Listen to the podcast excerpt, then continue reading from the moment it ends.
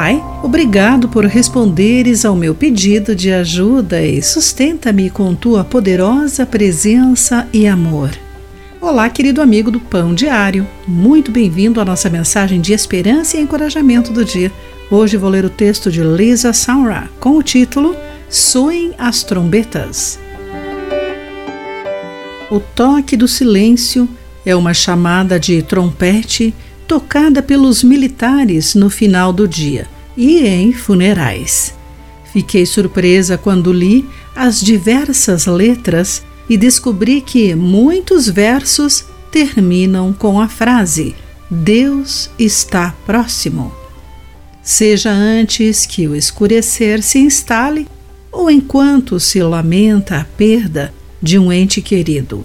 Suas palavras oferecem aos soldados a reconfortante garantia de que Deus está próximo. No Antigo Testamento, as trombetas também lembravam os israelitas de que Deus estava próximo. No meio da celebração das festas e festivais que faziam parte da aliança entre Deus e a nação de Israel, os judeus deveriam soar as trombetas, de acordo com o livro de Números, capítulo 10, versículo 10. Fazer soar a trombeta era um lembrete da presença de Deus e de que o Senhor estava disponível quando os israelitas mais precisavam dele e desejava ajudá-los. Ainda hoje, precisamos dos lembretes de que Deus está próximo.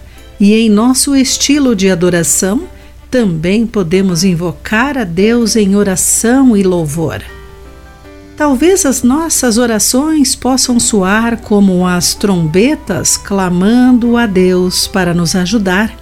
E o belo incentivo é que os ouvidos de Deus estão abertos às nossas orações de acordo com 1 Pedro capítulo 3, versículo 12. A cada um de nossos apelos, ele responde com a certeza de sua presença, que nos fortalece e nos conforta nas dificuldades e tristezas da vida.